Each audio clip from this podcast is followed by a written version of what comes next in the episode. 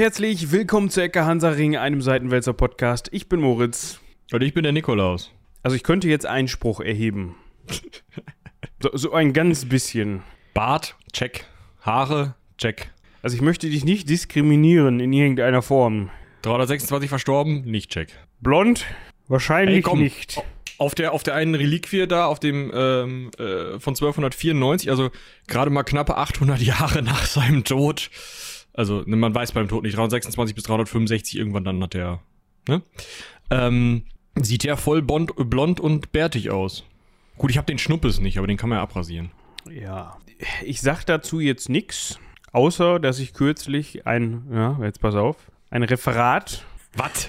halten musste über Mein Beileid. Ja, nicht über, nicht über den Nikolaus, also nicht den, den Nikolaus von Myra. Es ist, es ist Nikolaus von Myra, ja. Also klar, wir, wir kommen da gleich nochmal drauf zu sprechen, warum wir natürlich heute über den sprechen und über wen wir sonst heute noch sprechen. Aber ich wollte auf mein Referat zurückkommen. Die über wichtigen Dinge. Leonardo da Vinci musste ich ein Referat halten in Einführung in die Kunstgeschichte. Ja, ich muss ja neben meinem eigentlichen Studium, mein, jeder, der mal studiert hat und jede, die mal studiert hat, die kennen das, dass man so Zusatzwissenschaftsgedöns machen muss, damit das Ganze so einen wissenschaftlichen Anstrich kriegt. So. Super. Und da musste ich das jetzt machen. Das war auch ganz witzig, vor allem, weil das so fünf bis zehn Minuten lang sein sollte und der Dozent wollte keinen ja, Überblick über das Leben von Leonardo da Vinci haben. Also wollte jetzt nicht, mach mal jetzt eine Folge Ecke Hansaring, das wäre schön gewesen, Mhm. sondern er wollte dann irgendwas Spezifisches haben zu seiner Kunst. Und da habe ich mir ein gewisses Gemälde rausgegriffen, von dem man immer noch nicht weiß, ob es denn von da Vinci ist oder nicht. Ja, also das ist so eine, so eine ähm, äh, Labelle, Labelle Ferronnière heißt das Gemälde. Das kennt kaum jemand und da hat die Fach... Tabelle Ferronier. Ja. Ah, falsch geschrieben. Aber du wirst es finden. Und Da gesagt, sieht er aus wie Mona Lisa, ihre kleine Schwester. Ja, aber, aber es sind keine Hände drauf. Da unten ist so ein, so heißt es, so ein Balken. Und das hat die Fachwelt ewig so, hm, hm, ja, Leonardo, der war eigentlich so ein Handfetischist, ja, für den, der, der war immer überall waren da Hände drauf, dementsprechend weiß man, inzwischen geht man das Louvre, es hängt im Louvre, falls ihr euch das angucken wollt, geht entweder, gebt das bei Google ein, ja, wir können es auch verlinken in den Shownotes, oder fahrt halt ins Louvre, ist momentan vielleicht schwierig, ich weiß nicht, wie das so ist, ob die 1G plus XY machen oder so, oder, oder ob das zu hat, keine Ahnung. Jedenfalls, inzwischen sagt auch das Louvre, ja, das ist, wir führen das jetzt als Leonardo, ne? also von Leonardo so. Aber, ja, dass da keine Hände drauf sind, hm, weiß man nicht. Äh, Schwierig. Die haben das sogar X-Ray-mäßig, also röntgenmäßig durchleuchtet, ob da unter dem Balken nicht vielleicht sogar Hände sind. Worauf ich hinaus wollte, um den ewigen Bogen zu deiner Büste, zu deiner blonden, war das eine Büste?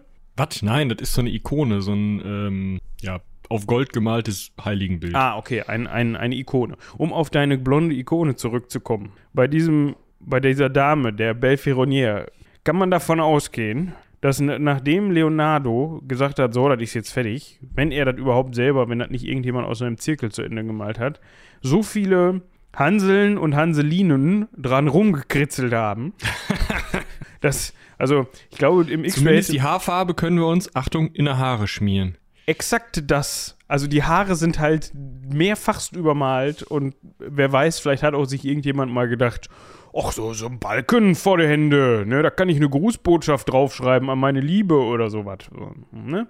Also, weiß ich nicht, vielleicht kann man das ausschließen, weil der, weil die Struktur der Farbe irgendwie der des, des restlichen Bildes entspricht, ich habe keine Ahnung, aber nur um das mal eben festzuhalten, was mit deiner es kann auch sein, dass in diesem heiligen Bild mal irgendjemand gedacht hat, ach komm, hier so ein bisschen mit Goldfarbe, die Haare, ne?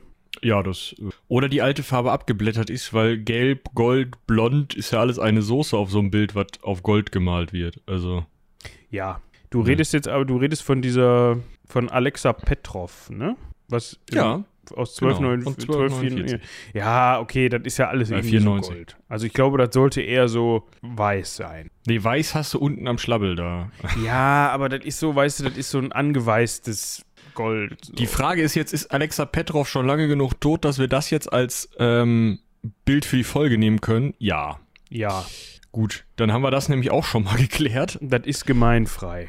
Gut, dann könnt ihr euch das jetzt auch auf euren Display angucken. D Display, genau. So, also habt ihr heute auch schon am Rande so ein bisschen raushören können, abseits der Folgenbeschreibung und des Titels, worum es heute geht.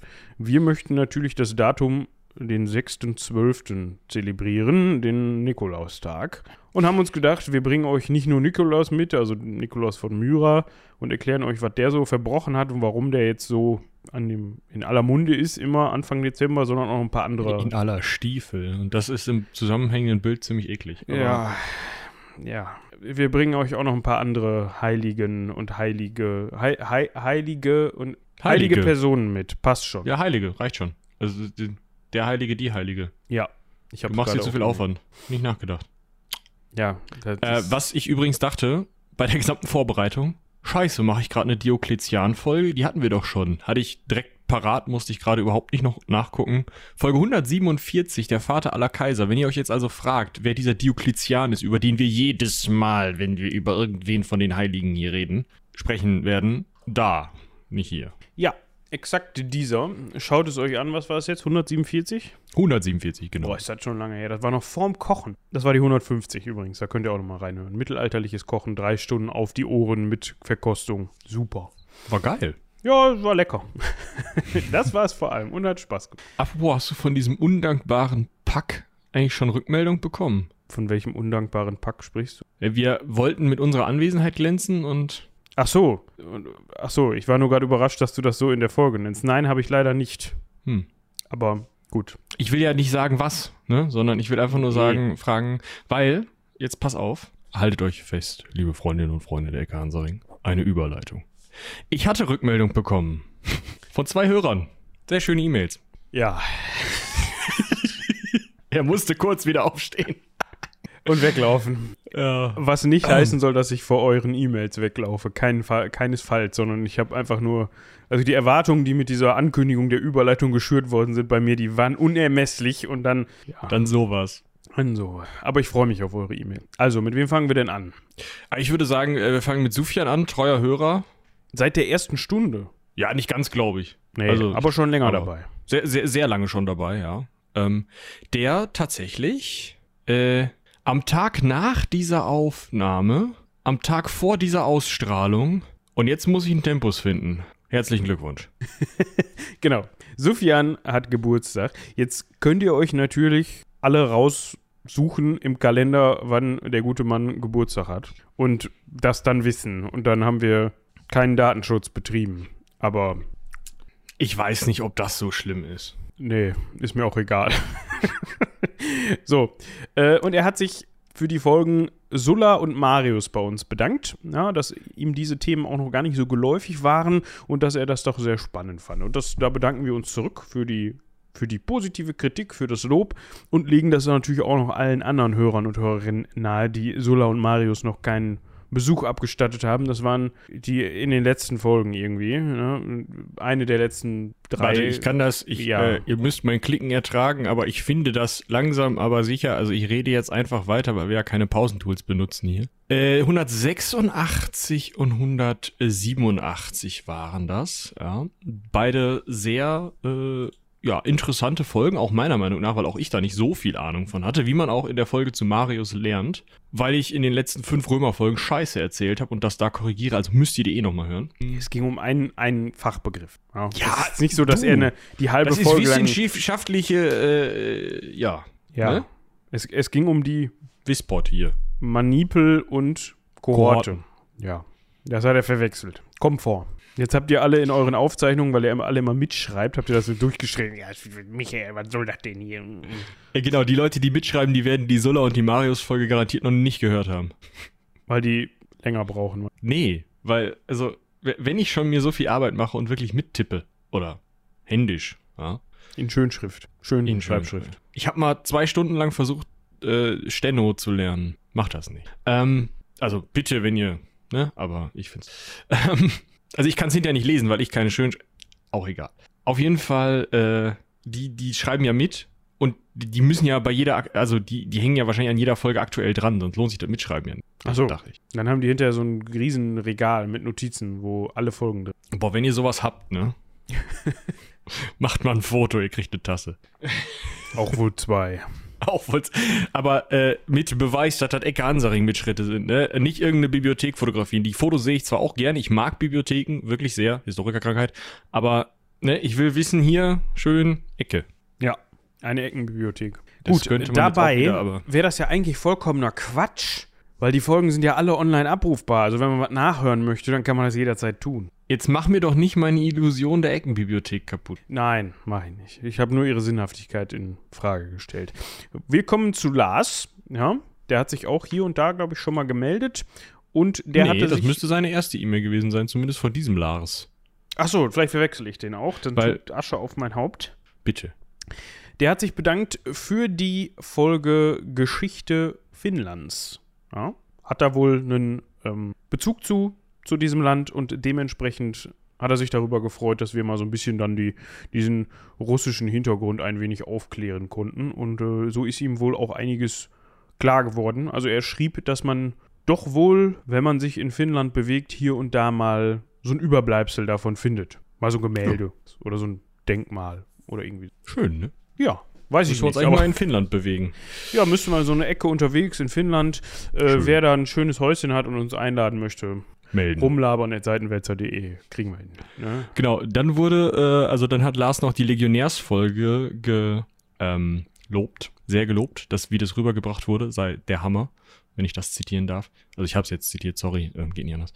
Äh, ich, dazu kann ich nur sagen, das Buch, auf dem die Folge mit basiert, habe ich mir, nachdem ich es jetzt recht regelmäßig fast jedes Jahr aus der Bibliothek ausgeliehen habe, jetzt gekauft, weil es so gut ist. Es steht unter der Folge, ich mache jetzt hier nochmal Werbung, weil es gut. Achso, es steht. Ich dachte, jetzt kommt der Satz, es steht unter der Folge Nummer 100, äh, 237,6 oder so. Nein, du meintest, es steht unter dieser Folge. Na, Ach so, nein, unter der Legionärsfolge. Keine Ahnung, wie die Ach so. war. Warte. Ach so. Ja. Warte, ich scrolle. Hm. Das wird schon wieder so ein Anfang, wo wir 37 verschiedene Folgen zitieren und dann sagen Tschüss. das wird der Zusatz. Einmal im Monat machen wir den Ecke Hansaring Ratgeber oder Führer, wo wir dann einfach nur gucken. Übrigens, ja, wenn ihr das gehört habt, dann könnt ihr damit anfangen, damit weitermachen, da mal quer hören und mit der Folge abschließen. Dann habt ihr ein schönes Paket und das könnt ihr gesondert von den Folgen, die sowieso immer rauskommen, euch dann anhören. Du meinst, so wie wir das in unserer Folge 0 und ich glaube auch in Folge 140 gemacht haben? Das könnte sein, ja. Und dann, Ja. dann, dann schnüren wir so, weißt du, das kann man sich dann als DVD, als Audio-DVD kaufen im Vierer-Pack für 129,99. Und dann machen wir da Werbung für und stehen wie die Amigos in zu langen Hemden mit schütteren Haaren in, in dem Fernsehen? Ja, bitte. Ich glaube nicht. Wir haben übrigens für euch auch schon wieder die eine oder andere Kooperation angeleiert. Ich denke mal, das wird dann Anfang des nächsten Jahres stattfinden. Aber dazu erzählen wir jetzt nicht mehr, sondern das kommt dann, wenn es kommt. Und Genau, äh, ich kann noch dazu sagen, äh, Lego, legionär.eckehansaring.de ist äh, Folge 153. Ich bin fertig. Gut, jetzt haben wir alle Folgen durchgekaut. Jetzt schließen wir den Bogen der Einleitung wieder. Wir haben jetzt unsere obligatorischen 15 Minuten durch. Wir kommen jetzt, ich würde sagen, wir fangen mit ihm an, ne? mit dem guten Nikolaus von Myra. Ja, der hat zumindest, ich glaube sogar die lustigsten Wunder, oder? Also wir werden, äh, wie schon in der ersten heiligen Folge, die wir natürlich jetzt auch noch mal eben, äh, ne? Also geht ja nie anders. Hei, hei, hei. Ne, heilige. Ja. Äh, 171, ja? Wie da schon werden wir euch jetzt hier einige äh, Heilige präsentieren. Äh, sie dann äh, audioell äh, massakrieren, weil das bei Heiligen scheinbar so, ne? Gehört einfach zum guten Ton. Ja, wenn, wenn ihr heilig gesprochen werden wollt, dann führt da kein Weg dran vorbei. Kein Weg. Außer bei Augustinus von Nashorn. Ja. Der ist doch. der ist sowieso komisch für einen Heiligen. Ja. Gut. Nikolaus von Also- Myra. Jetzt hören wir das Wort Myra. Ja, der eine oder die andere von euch wird es vielleicht wissen.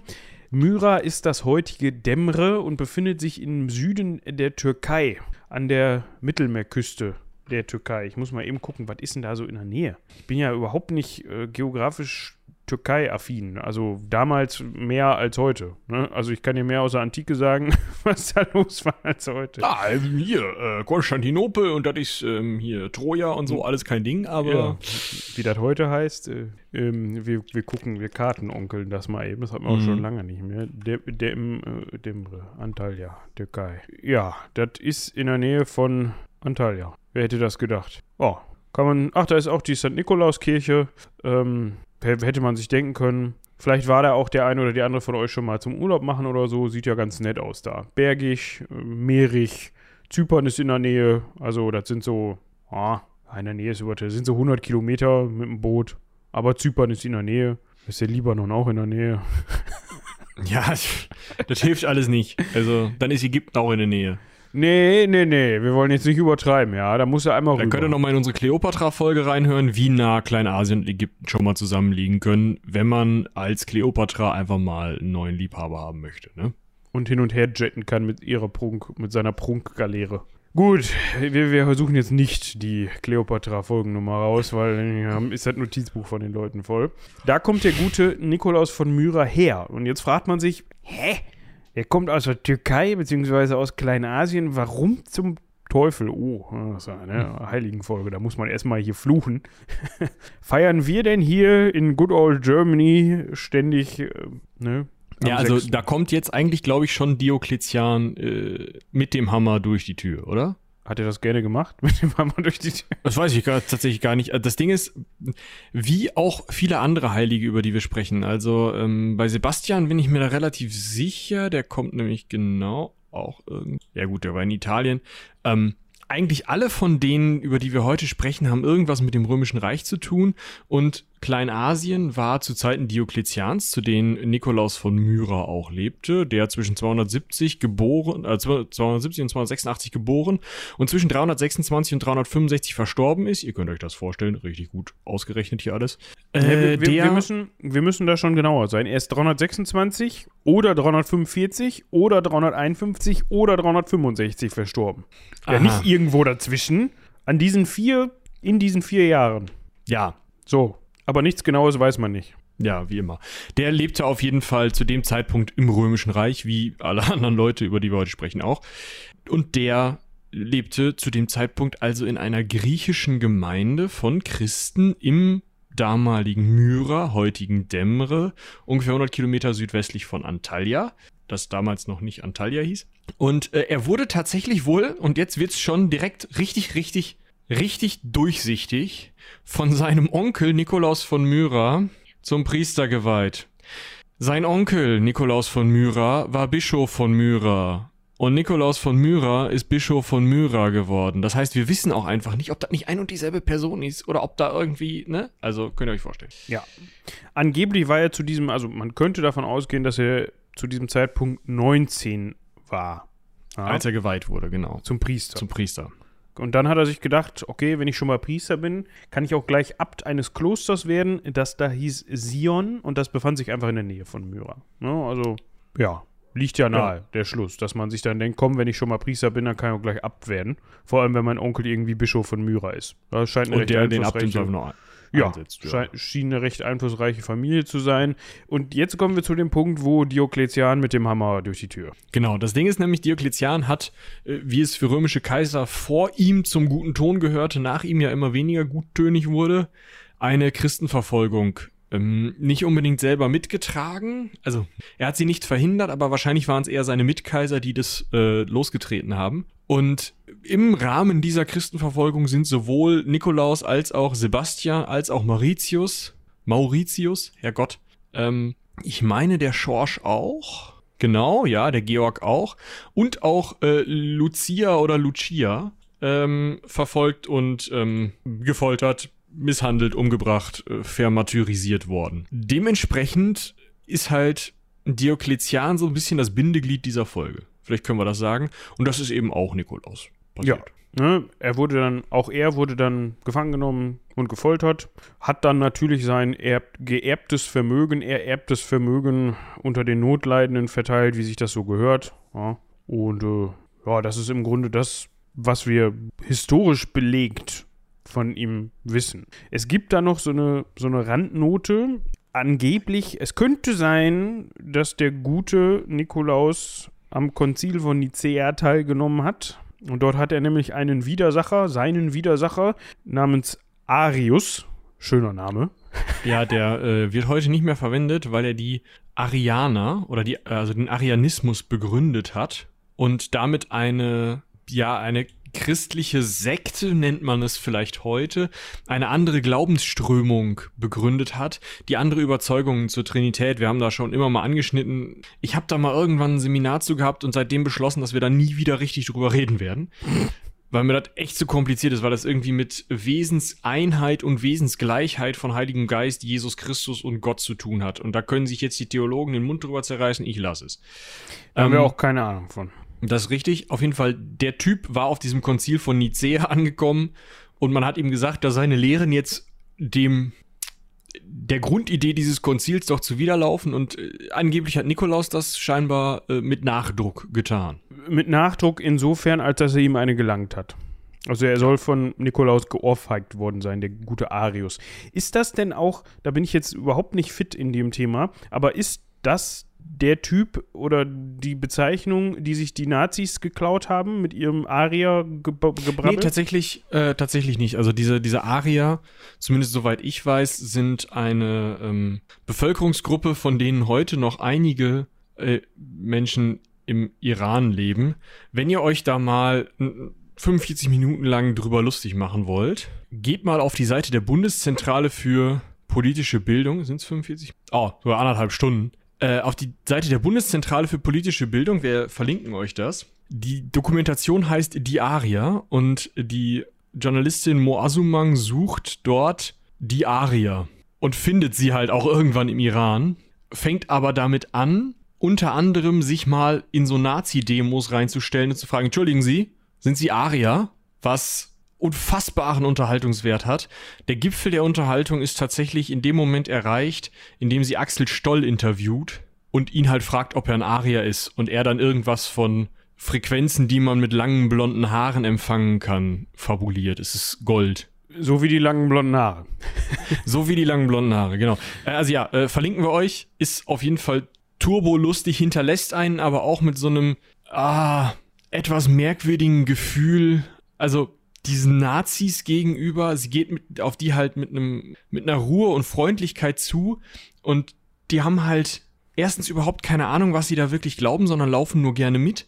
Und zweitens ist diese ganze Idee dahinter so merkwürdig krude, dass man einfach, also vorher habe ich gedacht, okay, das ist eine Ideologie, die führt zu etwas hin, was menschenverachtend ist und es ist wissenschaftlich nicht belegt. Nach dieser Doku wurde mir nochmal wesentlich klarer, was wissenschaftlich nicht belegt in dem Zusammenhang heißt, nämlich, dass das komplett bar jeder Grundlage ist, dass da überhaupt nichts hintersteckt, dass das komplett erfundener Krempel ist. Das hätte halt auch jemand, hätte auch ein Fantasy-Autor oder eine Autorin sich ausdenken können. Ja, das ist gar nicht so weit daher. Es gibt eine Nazi-Sekte, ähm, die auf einem Fantasy-Buch basiert, also. Ja, also. Ja. Kein, ja. Gut, aber dann haben wir das auch geklärt. Die, äh, der Arianismus hat nichts mit den Ariern der Nazis zu tun, sondern der Arius ist einfach nur auf dem Konzil von Nicea von Nikolaus abgewatscht worden, nennen wir es mal so. Das kann man übrigens nicht belegen. Es gibt eine überlieferte Unterzeichnerliste von diesem Konzil. Dort steht der liebe Nikolaus nicht drauf, aber der Arius. Das muss jetzt nichts bedeuten, weil nicht alle Teile, also diese Liste ist nicht vollständig überliefert. Dementsprechend kann es einfach sein, dass der Nikolaus an einer Stelle gestanden hat, die es heute nicht mehr gibt. Genau, die Liste ist halt abgerissen irgendwo. Er soll, es soll aber, also auf der Liste steht noch jemand, den Nikolaus laut Überlieferung mitgebracht haben soll. Das heißt, es kann gut sein, dass Nikolaus da war, wir ihn nur nicht nachweisen können. Also es ist nicht so unwahrscheinlich wie, ja, die Hälfte der Liste fehlt, da können Bob, Peter, Ernie und Bert und, weißt du, sondern es ist schon relativ wahrscheinlich. Ja, ja. Mh, äh, wollen wir kurz drüber reden, was Nikolaus in seinem Nachleben noch so erlebt hat? Unbedingt. Also da ist, wir, wir können uns die besten raussuchen, würde ich sagen, weil da sind, ein, es sind einige Sachen passiert. Also so ein Heiliger, der wird ja immer dadurch heilig, dass er dann hinterher auch Sachen macht. Na gut, er hat jetzt den da geohrfeigt und er hat Geld an die Armen gespendet und hat sich foltern lassen. Das sind schon mal gute Voraussetzungen. Aber da Kann fehlt ja schon mal, ja. so, so Wunder halt, was so ein Heiliger halt macht. Ja.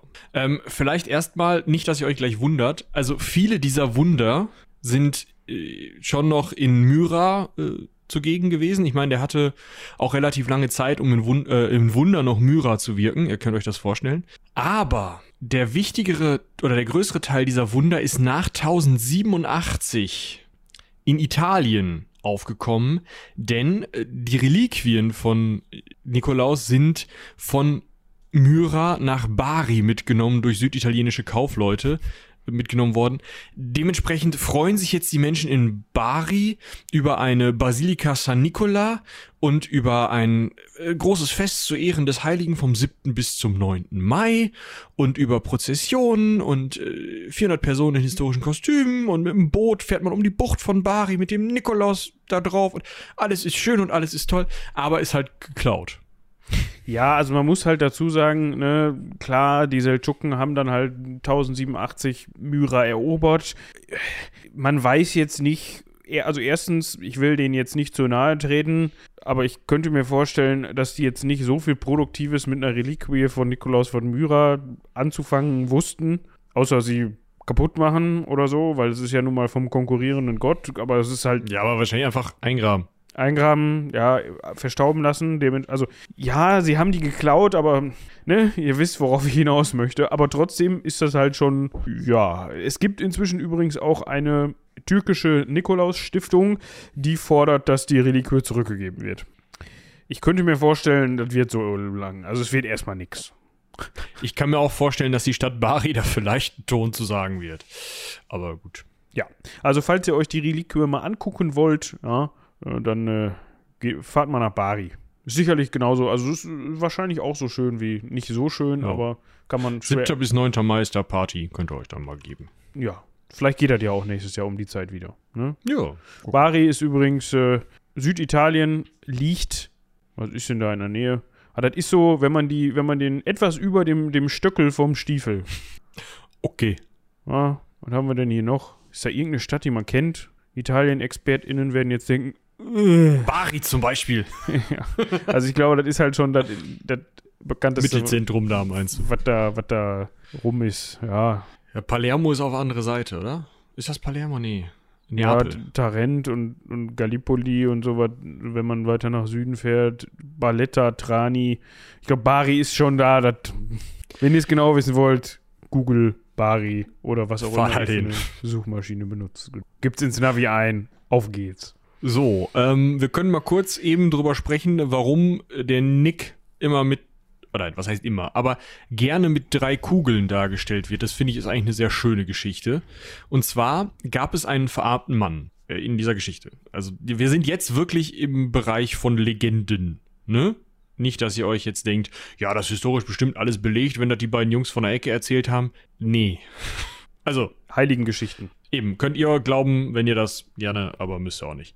So, jetzt hatte dieser verarmte Mann drei Töchter. Und ein Problem, nämlich nicht genug Geld, er war ja verarmt, um die standesgemäß verheiraten zu können. Weil zu dem Zeitpunkt, der nicht näher angegeben ist, was das Ganze natürlich besonders historisch authentisch macht, zu dem dieser verarmte Mann drei Töchter hatte, war es wohl noch so, dass man die Töchter sozusagen mit einer dementsprechenden Mitgift nur an den Mann bringen konnte. Also wenn man die versorgt haben wollte, musste man genug Geld mit der Frau mitgeben, damit sich da wer anders drum kümmert. Das ist ein schwieriges Bild, gibt es aber so oder gab es so in einigen Kulturen, dass eben ohne Mitgift die Frauen nicht verheiratet werden. Jetzt hat sich dieser Mann in dieser Geschichte keine andere Idee gewusst, keine, also keine andere Hilfe gewusst, als die Frauen, seine drei Töchter, zu Prostituierten zu machen. Also sie zu zwingen, in die Prostitution zu gehen, um halt entweder Geld zu verdienen oder äh, ihren Lebensunterhalt zu verdienen. Jetzt hätte man von einem katholischen Heiligen erwartet, dass er da hingeht, einen großen Stock nimmt, dem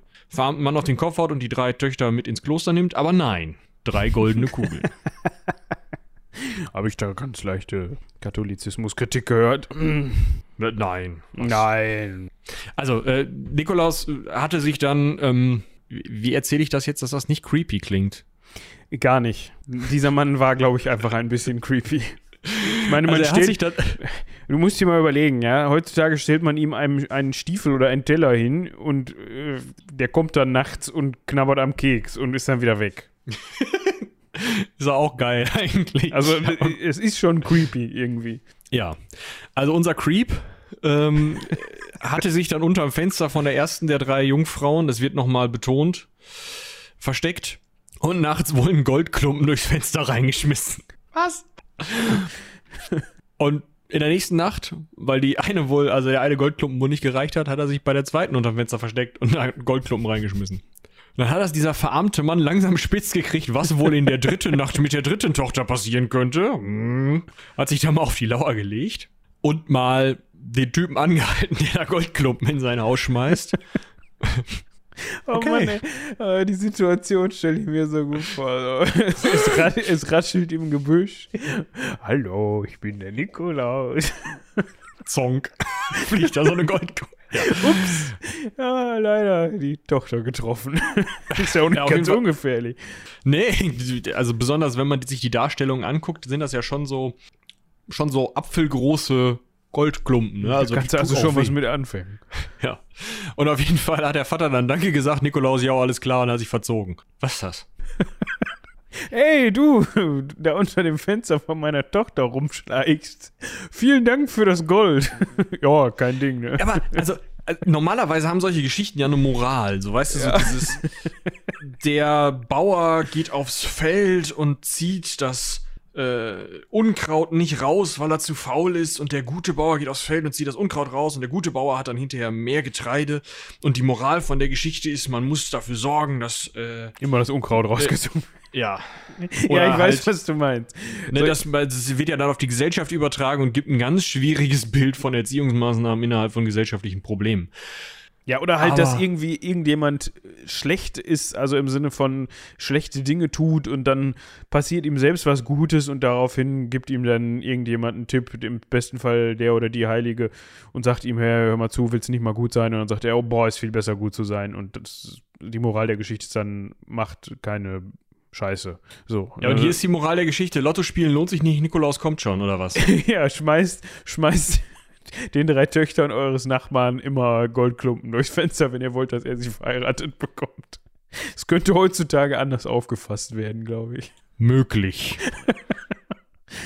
So, das, das, das nennt man übrigens die sogenannte Mitgiftspende. Jetzt habe ich eine, die ist noch viel besser.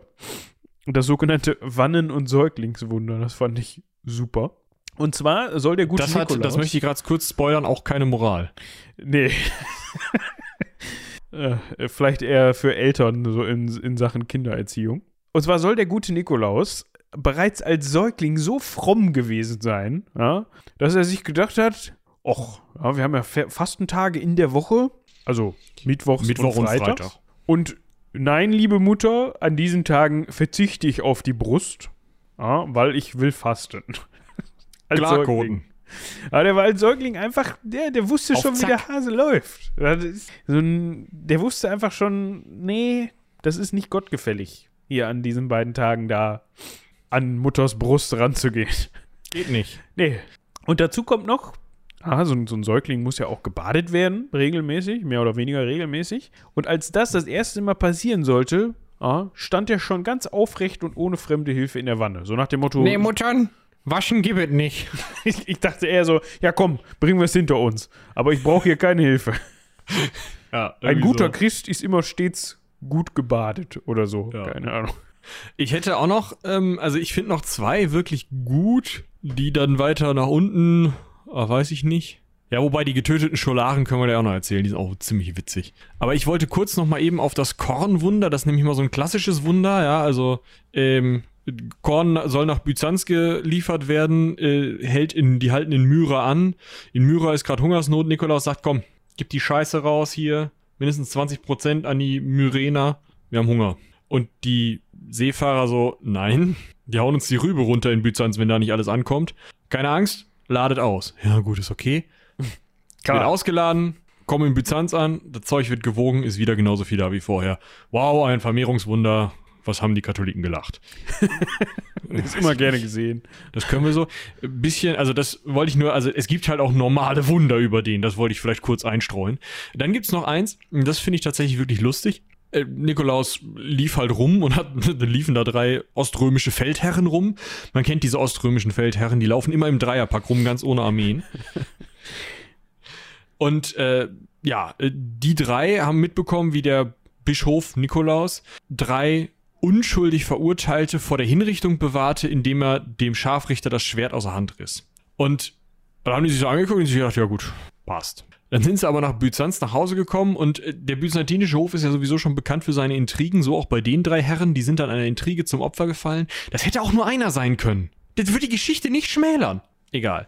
Äh, Diese drei sind an einer Intrige zum Opfer gefallen, äh, alle drei im Kerker gelandet und haben dann zu Nikolaus gebetet, obwohl der noch gar nicht tot war. Und Nikolaus ist dann so ein bisschen Star Wars-mäßig beim Kaiser und den Intriganten im, im Schlaf erschienen und hat gesagt: Hör mal zu, lass ihn mal raus.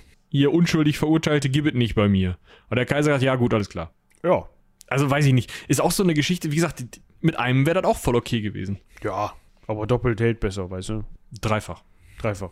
Das sowieso. Ja. So. Und dann hätte ich noch das Quellwunder, weil das finde ich auch turbowinzig. Ach so, ja. Ja gut, die drei Scholaren können wir hinten anhängen, dann haben wir noch mal so einen Rauschmeißer. Ja. Ja, äh, Quellwunder, bitte. Ja, und zwar heißt es, dass bei der Grablegung des Heiligen, also ne, so als er dann mal in die Erde rein und Ende gut, alles gut. Also wir wissen übrigens nicht genau, was das Martyrium war, ne? Also es wird immer nur gesagt, ja, ja, der wurde gefoltert von Diokletian. Mhm. Ja, bestimmt. Auf jeden Fall soll am Kopfende seines Sargs oben eine Quelle mit Salböl entsprungen sein und unten eine mit Wasser. Hab versucht, mir das bildlich vorzustellen, ob das dann aus dem Sarg so rausprödelt oder kurz davor oder aus dem Boden oder keine Ahnung. Auf jeden Fall hat sich dieser Ritus, also daraus hat sich ein Ritus entwickelt und der nennt sich Santa Manna. So würde ich es aussprechen, oder? Ja, doch. mit Doppel-N, also M-A-N-N-A. Denn diese, diese Flüssigkeit, die da entsteht, das passiert auch heute noch. Jetzt fragt ihr euch, was? Ja, dieses Manna, so deshalb heißt das Santa Manna, entsteht auch heute noch in dem Reliquiengrab am Kopfende. Also dieses Manna kommt tatsächlich, nicht, dass ihr euch jetzt wundert, ihr kennt das aus der Kinderbibel. Das ist diese, äh, dieses Himmelsbrot, was angeblich vom Himmel gefallen sei, als die Israeliten 40 Jahre mit Moses durch die Wüste gelaufen sind. Warum die ihr Öl so nennen, frag mich nicht. Mich würde aber interessieren, man kennt es vielleicht aus dem einen oder anderen Videospiel oder Fantasy-Erzählung, wie auch immer, dass Magier immer Mana brauchen, um Zauber zu wirken. Mhm. Ich könnte mir vorstellen, da hat sich ja mal jemand inspirieren lassen, oder? Das werde ich jetzt mal versuchen rauszufinden. Du erzählst so lange, wie das da kondensiert. Genau, so. Und das passiert auch heutzutage noch, ja. Nein, da ist natürlich keine heilige Quelle mit Salböl, sondern es entsteht am Kopfende tatsächlich eine Flüssigkeit in diesem Grab. Und die Universität von Bari hat das Ganze mal chemisch analysiert und rausgefunden, ja, das ist einfach Wasser. Reines Wasser. Nichts anderes. Kein Duftöl, kein Salböl, nix. Und jetzt gibt es dafür zwei Erklärungen. Also es gibt zwei Gruppen von Menschen. Die eine sagen, die eine Gruppe sagt, ja, das ist ein Wunder, weil das ist der heilige Nikolaus. Und die andere Gruppe von Menschen sagt, das ist Physik, das kondensiert da.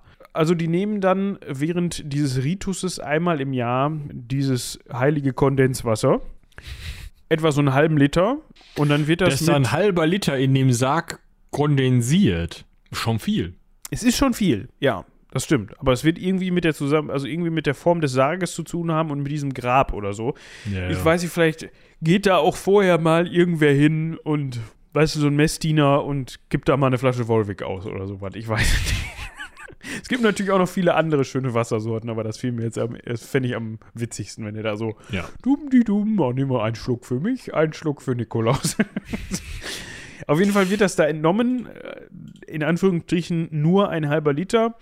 Und es wird auch schon von Gläubigen berichtet, dass sie dadurch, ja, geheilt wurden, Friede gefunden haben, dass es ihnen besser ging, nachdem sie dieses Wasser in irgendeiner Form konsumiert haben. Und damit alle davon was abbekommen haben und man das dann dementsprechend im Shop verkaufen kann, ungelogen, das wird, das, das passiert so Im Shop. wird das Ganze mit Weihwasser gestreckt. Ah, ob das da noch so rein ist, ob das da noch funktioniert. Was ich viel interessanter finde, ist, das ist Kondenswasser von einem Toten.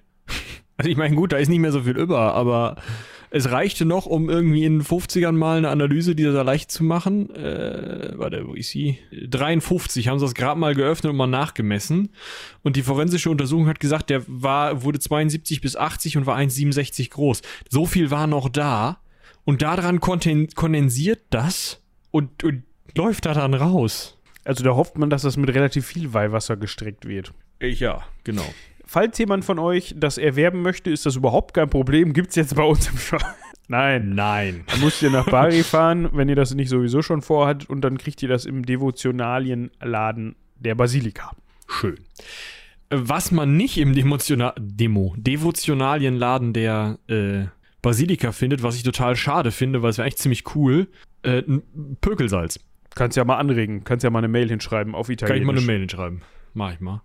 Und zwar, äh, um jetzt noch beim Nikolaus zu bleiben, äh, es waren, es waren einmal drei Scholaren, es sind immer drei beim Nikolaus, na gut, die auf dem Weg nach Athen waren, um dort zu studieren. Scholaren, ne, also Studierende, äh, Lehr Lehrlinge, Lernende, als es noch kein richtiges Universitätswesen gab. Und die hatten wohl Geld dabei oder was anderes, was der Gastwirt haben wollte. Und da ist er natürlich auf die Idee gekommen, wie das alle guten Gastwirte, die umzubringen und sie zu zerstückeln. Natürlich, selbstverständlich. Was gibt es für bessere Ideen, wenn man etwas haben will, was andere Leute haben, als sie zu zerstückeln und dann im Salzfass hinten im Haus einzupökeln? Was? Gut, also soweit so scheinbar normal für Heiligengeschichten, diese Geschichte. Jetzt kommt der Teil, der ein bisschen spannender ist, und zwar kommt jetzt ein Engel zu Nikolaus und sagt, einmal zu, Nick, wir haben da CSI Myra am Start. Du müsstest mal drei gepökelte Scholaren, äh, ne?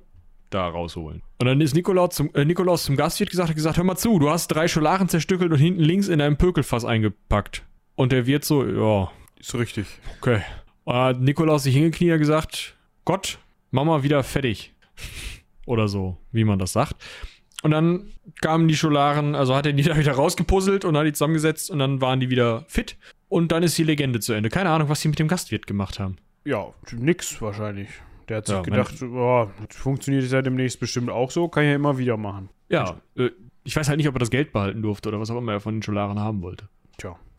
Gut, wir können noch mal eben dazu kommen, ja, jetzt muss ich hier mal gerade, ach da, wie das mit, den, mit dem Patronismus aussieht, wenn sich das so nennt. Ja, der, der Nikolaus ist natürlich auch Schutzpatron von diversen Völkern, so zum Beispiel von Russen und Russinnen, von Kroaten und Kroatinnen und Serben und Serbinnen, so wie in den Regionen Lothringen und Süditalien. Das kann man sich vorstellen, Süditalien, Bari, ne, geweihte Basilika, hat dann aber auch wohl noch ein Auge zu werfen auf ja, ähm, Seefahrer, Binnenschiffer, äh, Kaufmänner, Rechtsanwälte und Rechtsanwältinnen. Also für die anderen gilt das natürlich auch. Ich, ne? Entschuldigt bitte. ApothekerInnen, MEtzgerInnen, BäckerInnen, GetreidehändlerInnen, DrescherInnen, PfandleiherInnen, JuristInnen, SchneiderInnen, Kü Küfern? Was war das nochmal? KüferInnen, äh, Fassmacher. FassmacherInnen, Fuhrleute, SalzsiederInnen. Und er ist übrigens, falls ihr das noch nicht wusstet, Schutzpatron von SchülerInnen und Studentinnen. Und von natürlich Pilgern, von Reisenden, von Lebenden, von Gebärenden, von Alten, von Ministranten, ja, Ministrantinnen, da wäre ich mir nicht so sicher in der katholischen Nee, Kirche. nee, ich glaube nicht. von Kindern, von Dieben und Diebinnen, von GefängniswärterInnen, von Prostituierten, von Gefangenen. Äh, ja, ich glaube, Binnenschifffahrt, die Hanse. Alles, was nicht bei drei auf den Bäumen ist, oder? Ja, aber so war das ja bei den Heiligen, die wir bisher besprochen haben, auch oft. Dass man sich gedacht hat, ach komm, eine Berufsgruppe oder ein Volk geht noch, nehmen wir mit. Das kriegt ja auch noch hin, der Nico. Ja, und du weißt ja im Zweifel nicht voneinander, ne? Also. Ist richtig. Dann können wir noch mal eben auf das Fest zu sprechen kommen. Ja, 6. Dezember, wir kennen das. Ich habe gerade gelesen, dass in Luxemburg die Kinder in der Vor- und Grundschule, also bis zum 12. Lebens Lebensjahr, schulfrei haben. Sie beschwere mich hier offiziell, dass das in Deutschland nicht auch so ist. Weil dann wurde bis zum 12. Sechs Jahre lang hätte ich dann einen Tag mehr frei gehabt in der Schule. Also, Ja. kann man mal vorschlagen. Mit der neuen Regierung, wer ist Bildungsminister oder Ministerin? Weiß ich nicht, raus? aber ich glaube nicht so religiös. Trotzdem, das muss sein. Das kann sonst die Kali-Check noch eben machen.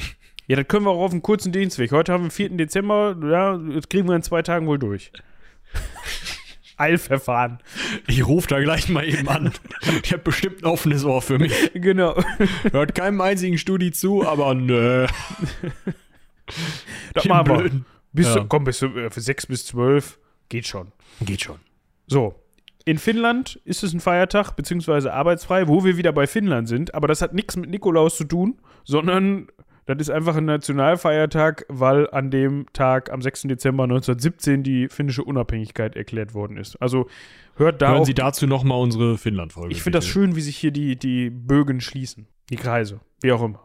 Und in Spanien ist das Ganze übrigens auch ein Nationalfeiertag. Da wurde aber am 6. Dezember 1978 die Verfassung ratifiziert. Hat ist also auch auch nichts mit Nikolaus zu tun. Ja, gut. Aber ich glaube, wir müssen gar nicht so sehr aufs Brauchtum eingehen. Das werden wir gleich bei. Äh, wir, wir, kommen wieder zu den Überleitungen, aber zuvor muss ich noch einen Einschub machen. Äh, auch nochmal. Zuerst der Einschub. Das Mana aus den Spielen kommt vom hawaiianischen Wort Mana, was Macht bedeutet. Mm, schade. Das, also was heißt das schade, war der Einschub. aber hat wohl nichts mit Mana zu tun. Genau. Und jetzt kommen wir nämlich über deinen Satz des ähm, Augenwerfens zu einer anderen Person. Und zwar die heilige Lucia oder Lucia, das hängt jetzt davon ab, äh, wie ihr das kennengelernt habt, hat auch wohl schon mal Augen geworfen. Also so, Brudi macht kein Auge oder was? Ich kenne jetzt die Anspielung nicht, aber Augen geworfen. Okay, ich erzähle es vielleicht von Anfang an.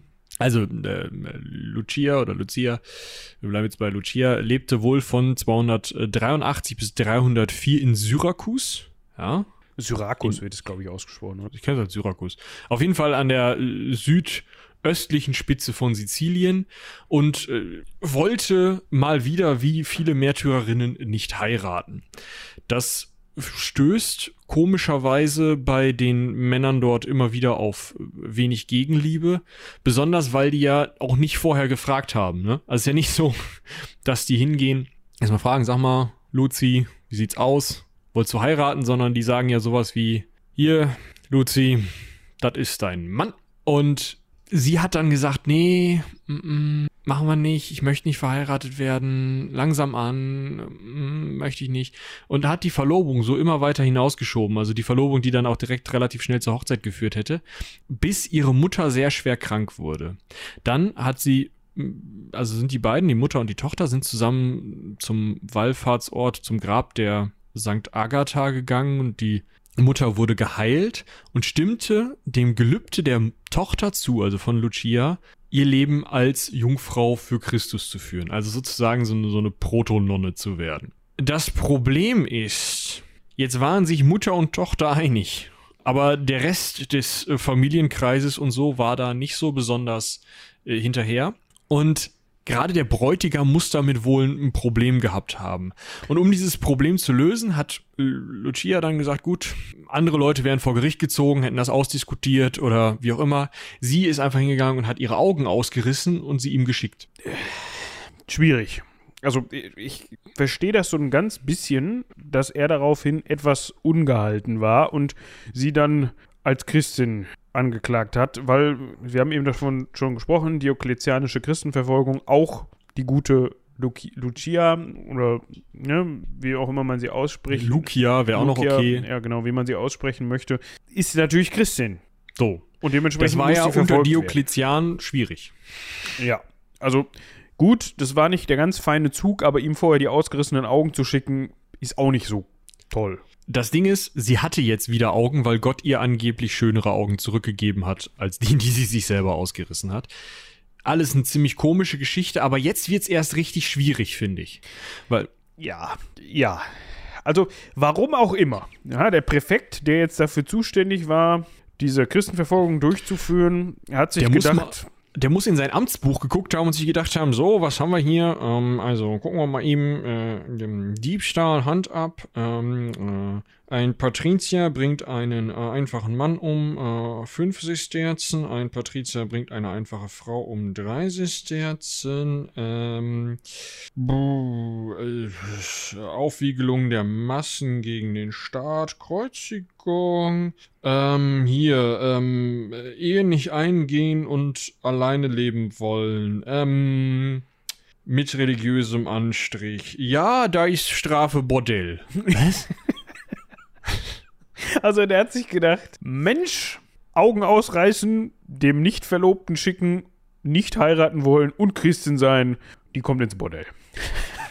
Ich weiß nicht, ob das nicht auch einen Hintergedanken bei ihm hatte, so nach dem Motto, ja, die schicke ich mal ins Bordell, ne, dann kann ich die mal besuchen oder so. Keine Ahnung. Also Ich kann mir halt vorstellen, dass das, dass das die Idee war, diese christliche Jungfräulichkeit irgendwie kaputt zu machen. Ach ja, gut, das, das macht Sinn.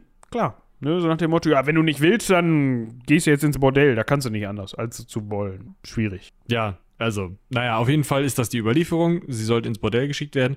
Jetzt ist das nicht passiert, weil ein Ochsengespann und tausend Männer nicht in der Lage waren, die gefesselte äh, Lucia zu überstellen. Also dahin zu bringen zum Bordell. Gut, dann war natürlich die nächste Idee, oh Mann, ein Fachmann. Weißt du, du, weißt du, du schickst die Christin, die nicht heiraten will, als Strafe ins Bordell. Aber dann kommt der Fachmann. Und dann ist alles gut. Der Fachmann ist in Ordnung. Das ist nämlich ein Zauberer. So. Ja, und dann stellt er sich da mal hin mit seinem langen Bart und seinem Zipfelmützchen mit, mit Mond und Sternen drauf. Der war wahrscheinlich auch Mitglied des, äh, keine Ahnung, er hat auch eine graue Robe getragen, da bin ich Ja. mir sicher. Kleiner So. Nerd, Nerd Insider. hier. Ja, hat, hat auch wohl nichts gebracht. Komisch. Also der hat die dann mit, mit Öl. Ja, ob er das war, weiß ich gar nicht. Vielleicht hat er auch nur ein bisschen so, buh, geh weg. ins Bordell mit dir. Und sie hat sich gedacht, nein. Und dann hat er sich umgedreht zum Präfekten und hat gesagt, sorry, da reicht meine Macht nicht für aus. Ja, so ungefähr. Ja, da, dann hat man sie noch nicht geteert und gefedert, sondern etwas radikaler mit Öl, über, mit heißem Öl übergossen und mit Feuer gefoltert. Und ähm, schließlich ganz radikal, da hat der Präfekt dann wohl ja, kurze Zündschnur gehabt, ein Schwert in die Kehle getrieben. So. Das Aber- ist ja, Kann man mal machen dann. ja, jetzt ähm, hatte sie jetzt aber auch, also ihr war dann immer noch nicht danach zu sterben. Nö, warum auch? Ja. Jetzt kam aber dann, also wie auch immer, ein christlicher Priester. Christentum war ein Verbrechen, dafür wurde man, äh, wie war das jetzt nochmal, ins Bordell überstellt, äh, Vom Zauberer bezaubert, mit heißem Öl übergossen, gefoltert und gefoltert mit Feuer. Jetzt hat das ja alles nichts gebracht, da hat man ihr Schwert in die Kehle gestoßen. Und dann hat man noch mal kurz eben in die gelben Seiten geguckt. Und in der Zeit, in der die gesucht haben, hatte der Zauberer sich wahrscheinlich rasiert und die Robe gewechselt. Und kam dann als, als christlicher Priester wieder durch die Tür und hat ihr eine Hostie gegeben und die hat ihr den Rest gegeben. Da war es dann vorbei. Öck. Hat sich wahrscheinlich dran verschluckt und ist elend. Ja, mit so einem Schwert Kehle ist auch Ja. schwierig. Aber alleine diese, Oh. diese von wegen, da hat man mal den örtlichen Priester angerufen. Ach, ihr merkt schon, also, huh, wir brauchen Sondereditionen Heiligen Sammeltassen. Ja, auch. Ich könnte mir vorstellen, wenn wir die richtig vermarkten, verkaufen wir da einige von. So, das so könnte eine, sein. so hast eine du das schöne Bild? Lucia-Tasse Ja, hast du das Bild von ihr im äh, Wikipedia gesehen, das erste? mit den Augen auf dem Teller. Ja. Ja, das ist super. Verlinken wir euch im Zweifel. Kann der Michi mal einen Marker machen. Äh, ja, äh, warte, genau. Äh, übrigens interessant, ähm, wenn ihr dann in dem Artikel sowieso schon seid, könnt ihr auch mal auf die Agatha klicken. Die hat auch was auf dem Teller. Ja, aber dazu gibt es dann vielleicht irgendwann mal mehr. So, Genau. was aber- ist mit ihren Überresten? Ach so, du bist doch, ja, ich dachte, wir reden schon übers Fest. Aber nee, gerne auch noch die Überreste, natürlich. Äh, was ist jetzt mit den Resten? Sind da Augen dabei? Das konnte man, glaube ich, jetzt nicht mehr feststellen. Auf jeden Fall haben die 1038, um 1038 Mal äh, Halt in Konstantinopel gemacht. Also da hat man die da gefunden, oder was? Also die sollen 1038 in Konstantinopel gewesen sein. Okay.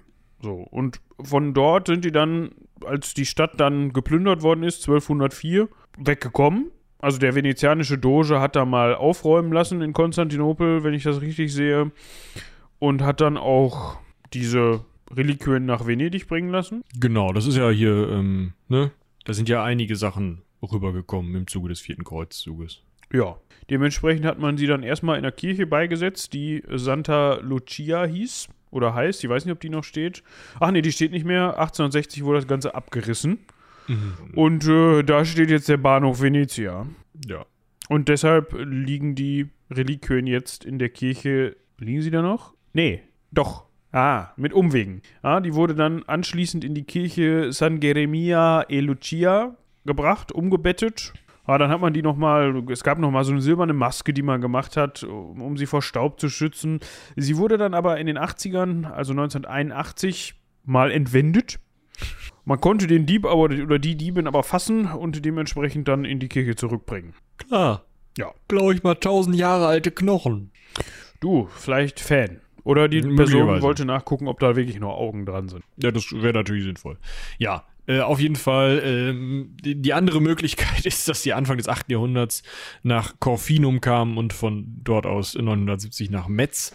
Und entweder liegen sie noch in Metz oder nicht. Das lässt sich gerade nicht rausfinden. Aber die Metzer müssen das doch wissen, oder? Ja, können ja mal anrufen. Ja. Du wolltest zum Gedenktag kommen, den, dem Ja, 13. äh, was du- Dezember. Genau, was total interessant ist, ähm, ja, also der,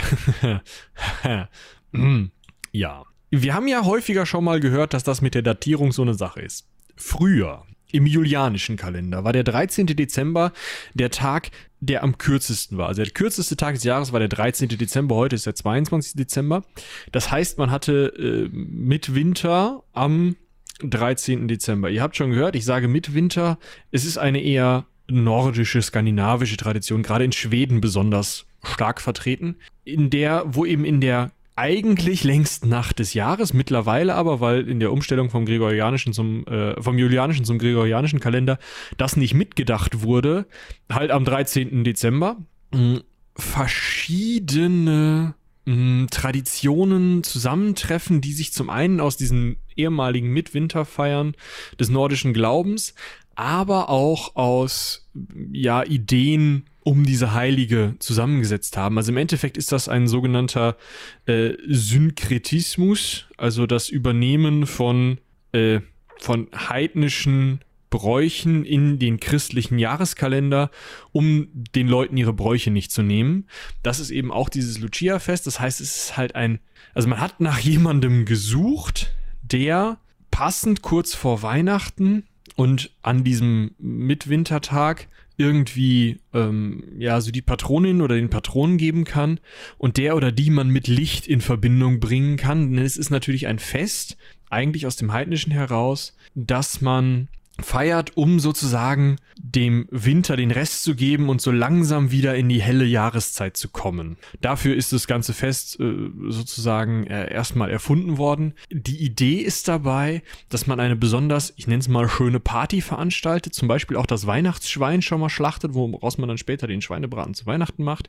Mm, Und da schon mal auch das, was man halt frisch verarbeiten muss, schon mal auf dieser Feier ist und eben viel Licht im Haus hat. Es gibt diese Mädchen mit so, also Bild von Mädchen in weißem Gewand mit so einer Krone aus Kerzen. Und die lustigste Sache dazu finde ich eigentlich, dass ähm, scheinbar Lucia Kindern heiliges Essen überreicht, weil also man muss halt viel essen und trinken in dieser Nacht, oder soll, also soll eine fette Party sein.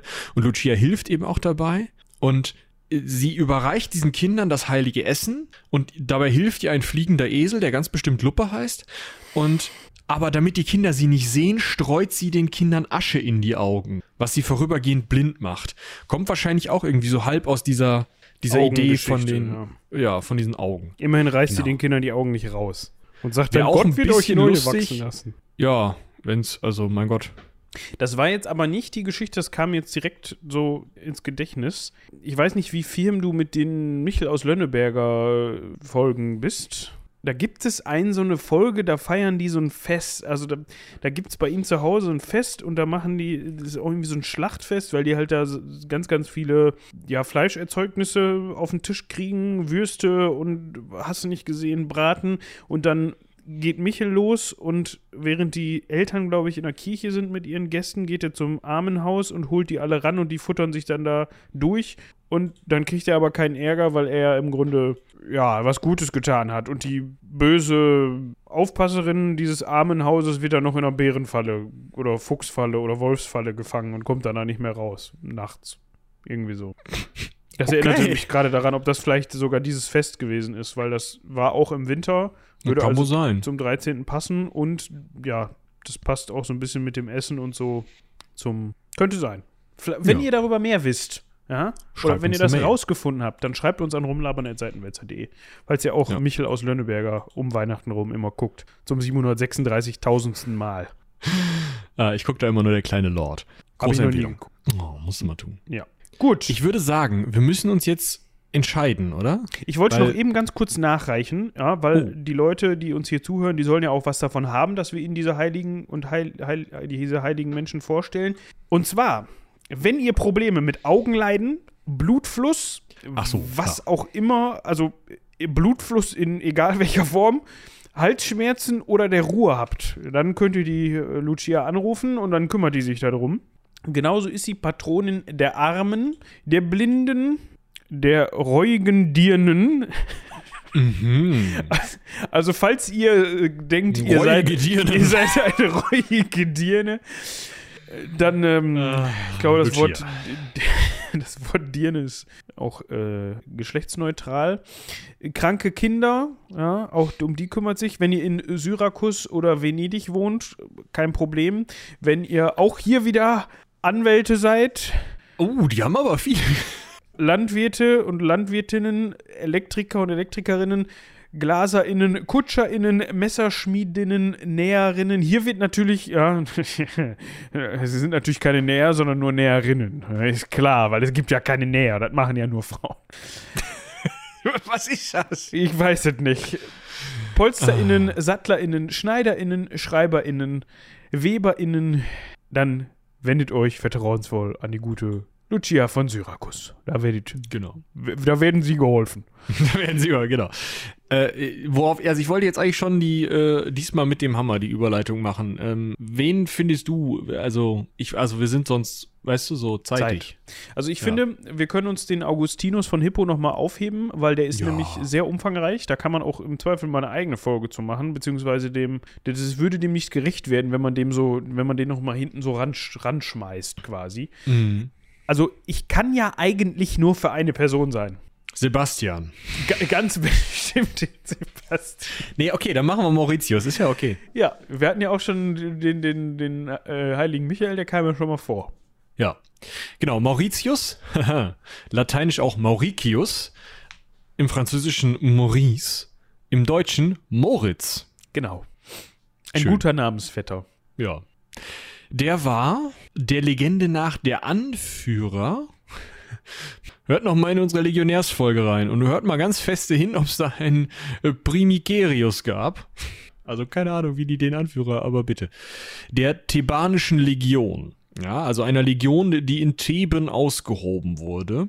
Und von daher, da, um das eben einzuwerfen, von daher stammt er angeblich auch. Ja? So um, Genau. So ist angeblich um 290 gestorben. Wie alt er war, keine Ahnung. Also irgendwie eine Kante vorher, was in Theben geboren, in Ägypten. So. Wer ist um 290 wieder an der Fuchtel? Hä? Also, dann eine Kante später? Äh, nee, um 290? Hä? Wer könnte das sein? Kleopatra? Fängt mit D an und hört mit Iokletian auf. Der Gute lässt uns heute nicht mehr los. Der lässt uns heute nicht mehr los. Genau, äh, vielleicht zuerst den Servicegedanken. Falls ihr im Heer dient, in der Infanterie ganz besonders, Messer- oder WaffenschmiedInnen seid und äh, mal Kämpfe, Gefechte oder Schlachten vor euch habt, könnt ihr den anrufen. Die Nummer hat unsere Hotline. Ähm, Ich, ich glaube, es gilt doch auch für BüchsenmacherInnen, oder? ja, warte mal. Das gibt es nämlich noch mehr von, genau. Ähm, weiter unten. Äh, ja. HandwerkerInnen, die mit dunkler Farbe umgehen. Natürlich. Natürlich. Das ist Also- auch überhaupt nicht rassistisch. Ich wollte gerade sagen, das, also die Darstellung von Mauritius, wenn ihr euch das mal angucken wollen, äh, legen immer nahe, dass der Mann äh, dunkle Hautfarbe gehabt hat. Also nicht alle. Das ist halt auch wieder so eine Sache. Manche Städte, zum Beispiel Ebsdorf, haben sich gedacht, Als ob. der Oder kommt wie? aus Theben. Das wird wohl ein sehr weiß mitteleuropäischer Ritter gewesen sein im Gewand eines Ritters des 14. Jahrhunderts. Natürlich. Und also, um das nochmal eben vor, vorwegzunehmen, Otto der Große, über den haben wir auch schon gesprochen, eine, eine ziemlich lange Folge gemacht, ich glaube sogar eine Doppelfolge. Der war auch großer Fan von dem, unter anderem. Der hat auch einige Klöster, glaube ich, und Kirchen gestiftet, ihm zu Ehren. Ich glaube nicht, dass der den jetzt als äh, dunkelhäutige Person vor Augen hatte. Aber es, ich will ihm da auch nicht zu nahe treten. Aber ich glaube, gerade das war auch gerade so eine Zeit, wo man sich den eigentlich so als nicht alten weißen Mann vorgestellt hat, aber zumindest als, äh, ne? Ihr wisst schon. Aber auch die Darstellung als dunkelhäutige Männer äh, sind halt häufig schwierig, weil sie doch sehr, sehr, sehr, sehr, sehr stereotyp sind. Aber äh, das mit der dunklen Farbe ist nochmal Das hui. I- das ja. Ja, Messer- und WaffenschmiedInnen hatten wir schon, FärberInnen, ne? KrämerInnen, HutmacherInnen, GlasmalerInnen, SalzsiederInnen, TuchweberInnen, WäscherInnen und Pferde. Klar, dass man das in einem Satz nennt. Danke da Ja. an der Stelle. Also auch Pferde Ja. können sich bei uns melden. Oder Genau. Pferdebesitzer und Besitzerinnen. Außerdem, wenn ihr Ohrenleiden, Besessenheit oder Gicht habt. Besessenheit finde ich gut. Ja, also äh, ihr wisst jetzt, könnt ihr den anrufen, wie gesagt, Nummer, ja. Und ähm, ja, wa warum ist er denn? Also, das mit der Farbe verstehe ich nicht, aber äh, das mit den Waffen und dem Kämpfen und so, das verstehe ich schon. Besonders weil er so viel gekämpft hat. Ja. Auf die Lanze müssen wir gleich auch noch eben zu sprechen kommen. Ja, das ist richtig. Gut, was ist denn jetzt überhaupt los? Wir, wir, wir waren so weit, dass wir rausgefunden haben, okay, der gute Mann hat, boah, ne, wenn man sich mal so die, Entschuldigung, dass ich da schon wieder unterbreche, Ja, Aber- was nicht nur schwierig ist, ist die Darstellung, also die heiligen Darstellung, sondern wenn sich mal, wenn man sich mal den Mauritius in der Heraldik anguckt. ja, ja, genau. Hi, ja, da sind auch so ein paar Wappen bei, zum Beispiel das von Mandach oder von Coburg oder Flumenthal. Hi, hi, hi, ja gut, ne, also Nee. schwierig. Äh, könnte man heute auch mal umpinseln, finde ich. Ja, obwohl dann wieder bestimmt jemand kommt und sagt, "Ja, Tradition, hier und da und links und oben und unten, können wir nicht machen. Ja, aber wenn du dem aus Tradition äh, ein umgedrehtes Kreuz in sein Zimmerchen hängst, kotzt er auch. Also, weiß ich nicht. Das Argument äh, hat immer zwei Richtungen, finde ich. Ja, sicher. Aber gut. Stell mal vor, du bist irgendwie nordafrikanischer Flüchtling und kommst dann nach Coburg Ja, danke. und siehst so dieses Wappen und denkst dir so, äh, bitte was? Ich will ich hier hin? Moment. Ja. müsst ihr euch mal angucken. Verlinken wir euch in den Shownotes, wenn wir dran denken. Dementsprechend. Weiter geht's jetzt So. mit Genau, also, seiner äh. Mauritius äh, ist ja 290 verstorben. Wie können wir euch jetzt erzählen? Und zwar war er ja in dieser thebanischen Legion, die wohl komischerweise aus Christen bestand. Scheinbar war das in Ägypten zu dem Zeitpunkt en vogue. Die sind also von Christen äh, zumindest, also, hm, die haben sich zumindest so weit aus Christen zusammengesetzt, dass diese Gruppe sich im Endeffekt als eine christliche Legion gesehen hat. Das ist vielleicht ganz interessant. Ähm, das ist allerdings auch eine Überlieferung, die mindestens aus dritter Hand kommt. Also, ne, könnt ihr gleich euch selber euren Wahrheitsgehalt draus basteln. Jetzt ist Mauritius mit seinen Truppen nach Italien gekommen und sollte von da aus über die Alpen geführt werden, ähm, um dort auf der anderen Seite der Alpen, also irgendwo in Gallien, gegen Christen zu kämpfen. Und bei der Alpenüberquerung haben die dann gesagt, warte mal, wir sind Christen, der Kaiser ist kein Christ, wir sollen jetzt gegen Christen kämpfen. Halte ich nicht für eine gute Idee. Machen wir nicht. Daraufhin hat Maximilian, der Mitkaiser von ähm, Diokletian, einfach mal, wie das in der römischen Armee eigentlich üblich ist, gesagt, ja gut, bist du nicht willig? Wir dezimieren die Truppe. Na, da kommt das Wort tatsächlich her, dezimiere, äh, dezimieren. Jeden zehnten Mann aus der Truppe, äh, jeder zehnte von denen äh, wird durch die anderen neun hingerichtet. Daraufhin haben die Christen in diesem, in dieser Legion gesagt, ja gut, bisschen Schwund ist immer, sonst wäre das auf dem Schlachtfeld passiert, machen wir das jetzt, mach Gott. Wir gehen aber nicht mit, ne? Hat er gesagt, ja gut. Wir dezimieren die nochmal, dann werden sie ja wohl gelernt haben. Hatten sie nicht. Und daraufhin hat Maximilian gesagt, oh, wisst ihr was? Andere Leute hätten vielleicht gesagt, gut, geht nach Hause, ist mir egal. Er hat gesagt, wir bringen die jetzt alle um.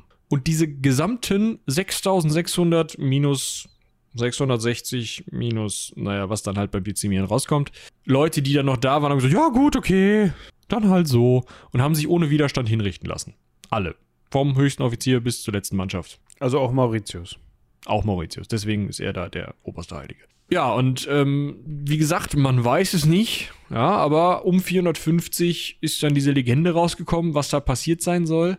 Und man hat, also davor gab es auch schon einige Legenden, aber man hat dann sozusagen diesen Ort einmal festgelegt, wo das war. Und dieser Ort war wohl auch auf einem Massengrab. Das heißt, man hatte tatsächlich ein Massengrab, aus dem man immer wieder Teile der thebanischen Legion ausgraben und Leuten mitgeben konnte, die dann daraus halt mal einen Mauritiusdom in ähm, Magdeburg gebaut haben. Also nicht ganz aus Knochen, sondern halt, ne? So halt das, äh, die Reliquien mitgenommen haben, mal hier, mal da. Und überall liegen halt jetzt Teile dieser thebanischen äh, äh, Legion über ganz Europa verstreut als Reliquien von diesem Mauritius. Und es ist auch immer so, dass die dann sagen, ja, Das ist diese thebanische Legion. Das, was ich dir jetzt mitgebe, das sind die Gebeine von Mauritius. Mhm. Also es ist ein bisschen wie mit dem Heiligen Kreuz. Ja, also steht Mauritius eigentlich nur stellvertretend, wenn man so möchte, für, ist, ist das so ein Sammelbegriff für diese Legion? Ja, eigentlich schon, ne? Also klar, jetzt Theologen und Theologinnen, die da Firmen sind, die würden mir jetzt da widersprechen und sagen, kannst du nicht machen? Das ist schon der eine, weil da, nee, also die Knochen lagen ganz oben. ja. Aber äh, so ist es. Gut, das zu Mauritius. Wir können noch mal eben auf seine Lanze eingehen. Da habe ich tatsächlich meine erste Hausarbeit drüber geschrieben. Ach, guck, dann haben wir einen Experten hier anwesend. Ja, Ist schon ein bisschen her, ne? Die sogenannte Mauritius-Lanze. Und ich meine, wir hätten in der Otto-Folge da mal drüber geschrieben. gesprochen. Nee, die, die Otto-Folge haben wir verschriftlicht. Weißt du das nicht mehr? Also die, die gibt's nur schriftlich. In der Eckenbibliothek. Die haben wir erst aufge aufgenommen und dann transkribiert. Und dann haben wir die Folge gelöscht. Herrlich. Ja, auf jeden Fall gibt es gar, also die gibt es ja noch, diese Lanze, ne? Also die liegt ja noch rum ähm, in irgendeinem Museum. Du wirst mir jetzt sagen, in welchem? äh, im, in der Schatzkammer der Hofburg in Wien. Da Schönes Ding. Damit habe ich jetzt gerechnet. Und die war maßgeblich beteiligt an der Schlacht auf dem Lechfeld. Ja, die Otto Ob das die ist, die ähm, mit, Ja. also die in Wien liegt, weiß man nicht. ja, aber eine Mauritius-Lanze in Händen Ottos äh, soll auf dem Lechfeld beteiligt gewesen sein. Die be berühmte Schlacht auf dem Lechfeld, die Otto dann für sich entscheiden konnte.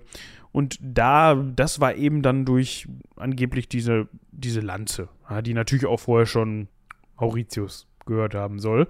Die ist aber in der Zwischenzeit wohl ein bisschen verschollen. Also seit Mauritius da von Maximilian Kopf kürzer gemacht worden ist und zwischen, ah, ich muss gerade gucken, also der, der früheste schriftliche Beleg dieser Lanze war um das Jahr 1000, also das Jahr 1000, ein geschriebener Brief von Bruno von Querfurt. Der spricht zwar jetzt nicht wortwörtlich von dieser Lanze, es ist aber davon auszugehen, dass er sie meint. Also schwierig. Ja, das Ding ist sowieso total schwierig, weil das soll ja auch gleich diese Longinus-Lanze sein, mit der Jesus angestochen wurde, aber. Ach so, Ja, ja. Und Rumgekommen. äh, da rumgekommen das Ding. rumgekommen, das Ding. Und das Ding ist, also, wir, wir, wir zeichnen kurz den historischen Verlauf dieser Lanze nach. Im Jahre 30 nach Christus, äh, nach Christi Geburt oder 33, wird diese völlig unschuldige Lanze von einem Typen namens Longinus in einen Religionsstifter gesteckt. So. Namens Jesus. So. Longinus nimmt die mit nach Hause oder wieder in sein Lager oder was auch immer, putzt die kurz, stellt die in den Ständer, weg. Im Jahre 290 greift Mauritius in diesen Ständer und hat er diese Lanze in der Hand. Läuft damit nach Italien, über die Alpen, lässt sich umbringen. Gut. Die Lanze liegt ganz oben auf dem Haufen drauf. ganz oben auf dem Haufen. 921 befindet sie sich im Besitz des Königs Rudolf II. von Burgunds, äh, Burgund, der sie dann äh, gegen Ottos, also bei Ottos Vater, mit Ottos Vater tauscht. Also Rudolf kriegt Basel und Otto kriegt diese Lanze. Das ist sowieso so geil, ne? Hier, ah, ich will Basel haben. Aber was kriege ich denn für. Äh, hier, ich habe hier so eine Lanze. Alles klar. Der größte Gag ist, archäologisch äh, hat man herausgefunden, dass die Lanze, die jetzt in Wien liegt, eine Flügellanze des späten 7. oder frühen 8. Jahrhunderts ist. Also die war erst bei Jesus, dann bei Mauritius, dann ist sie hergestellt worden und dann ist sie gegen Basel getauscht worden. Ja, also da hat sich der gute Heinrich gut verarschen lassen vom guten Rudolf. Kann man so auch, ja.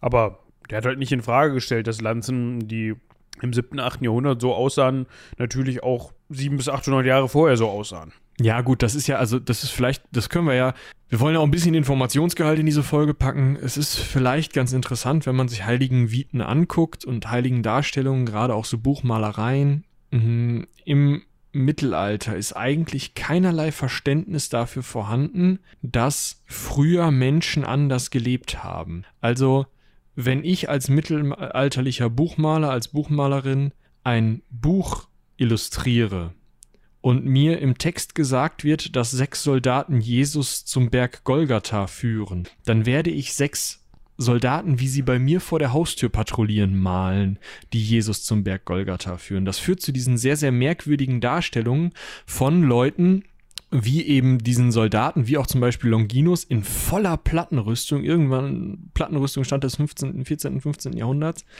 wie der da mit seiner Lanze unten am Kreuz steht und drumrum stehen Leute mit irgendwelchen Tellerhelmen. Das war damals völlig normal, dass man das in die eigene Zeit sozusagen transportiert hat. Man hat sich das andersrum auch nicht so richtig vorstellen können.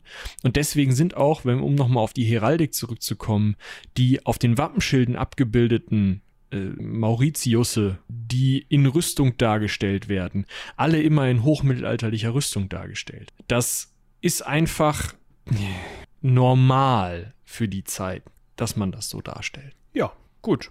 Und das war der Mauritius, ja, der Namensvetter von mir. Ja. Und das war's mit der Folge, würde ich sagen, zum 6. Dezember. Das haben wir am Anfang, am Anfang gar nicht erwähnt. Wir haben zwar gesagt, okay, das kommt irgendwann, aber es kommt, sie kommt ja direkt am 6. raus. Dementsprechend freut euch, ja, dass ihr zum Genau. 6. Dezember eine Nikolausfolge und heilige, heilige Personenfolge bekommen habt. Ihr könnt uns nochmal Feedback da lassen, ob euch das gefallen hat, weil es gibt natürlich noch viele andere heilige Personen ja, in der christlichen Kultur und wahrscheinlich auch in der nichtchristlichen Kultur, die man sich mal anschauen könnte. Dementsprechend lasst uns wissen, ob wir hin und wieder, also wir wollen jetzt nicht zehn Folgen lang nur Heiligengeschichten machen, aber man kann ja hin und wieder mal so eine Folge einstreuen. So, als Lückenfüller. Also zum 6. Dezember ist das auf keinen Fall ein Lückenfüller, den heiligen Nikolaus durchzusprechen, sondern cleveres Marketing. Aber Ja. ne, ihr wisst schon, was wir meinen. Genau. Dann haben wir noch etwas sehr Trauriges zu verkünden. Wir haben tatsächlich zum Zeitpunkt dieser Aufnahme gestern die letzte Aufnahmesession des Heldenpicknicks. Hört doch einfach nochmal Folge 0, um rauszufinden, wie es jetzt weitergeht. Jetzt hast du schon gespoilert.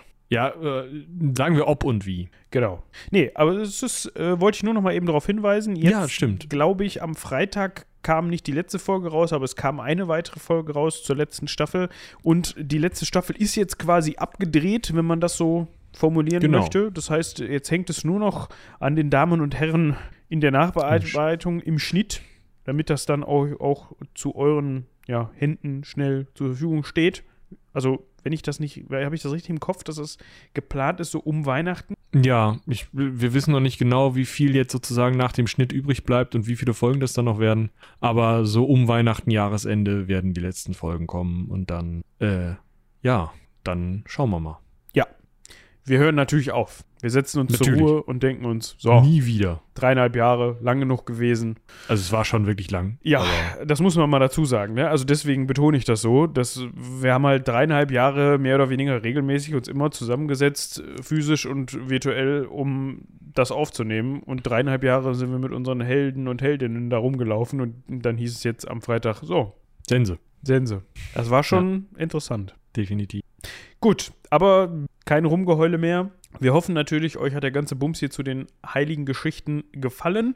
Wünschen euch natürlich an dieser Stelle auch ein schönes Nikolausfest, wenn ihr das denn in irgendeiner Form zelebriert, wenn es für euch was Besonderes ist oder eben nicht. Und wenn nicht, dann auf jeden Fall eine schöne ja, Adventszeit, einen schönen Jahres, äh, letzte, letzten Monat des Jahres, wenn, wenn wir natürlich auch wahrscheinlich ZuhörerInnen haben, denen Weihnachten herzlich egal ist, aus diversen Gründen, beziehungsweise Advent oder hast du nicht gesehen. Genau, schreibt uns E-Mails, ganz viele, mit Feedback oder einfach lustigen Geschichten oder Themenvorschlägen. Genau. Kauft Sammeltaschen. Das Stimmt. muss man ja auch immer sagen. Kauft Sammeltaschen, Äh, bevor es keine ja. mehr gibt. genau. äh, kauft Robin und mein Buch. Ah, ja. So. Die beiden haben ein Buch geschrieben, falls ihr das noch nicht mitbekommen habt, was schwierig war in letzter Zeit, denn wenn ihr uns auf irgendwelchen Kanälen fol folgt, dann habt ihr das sicherlich mitbekommen. Also nicht nur ein Und- Buch, so, äh, ein Buch und eine Novelle habt ihr das, glaube ich, genannt, ne? Genau, ein äh, kürzeres Buch. Aber wir haben das auch äh, an die letzte Folge noch angefummelt, oder hast du das nicht gemacht? Doch, doch, das habe ich gemacht. Ich habe sogar noch einen. Einsprecher vorher gemacht, so im Sinne von Ja. hier, ne, also weil ich wollte verhindern, dass das unangekündigt nach Tschüss kommt, weil dann sitzen die Leute da nämlich und oh Tschüss, pff, aus und hören das Ja, nicht mehr. Deshalb ja. habe ich so irgendwie 20, 30, 40, 50 Sekunden bevor ich mich verabschieden wollte, nochmal so einen Einsprecher gemacht und ey, bitte nicht ausmachen, kommt noch was. Und dann ging es weiter. Ah, okay. Ja. ja, guck. Dementsprechend brauchen wir das jetzt nicht machen, aber wir können darüber aufklären, falls ihr das nicht mitgekriegt habt, falls ihr die letzte Folge nicht zu Ende gehört habt. Da gibt es ein Buch von den beiden. Ist vielleicht auch ein ganz nettes äh, Weihnachtsgeschenk Für Genau. eure Lieben, wenn die auf Science Fiction stehen. Und wenn nicht, dann auch. Genau, wir hängen euch den Link natürlich auch an. Äh. Und in diesem Sinne würde ich sagen, haut rein, bis zum nächsten Mal. bis dahin, tschüss.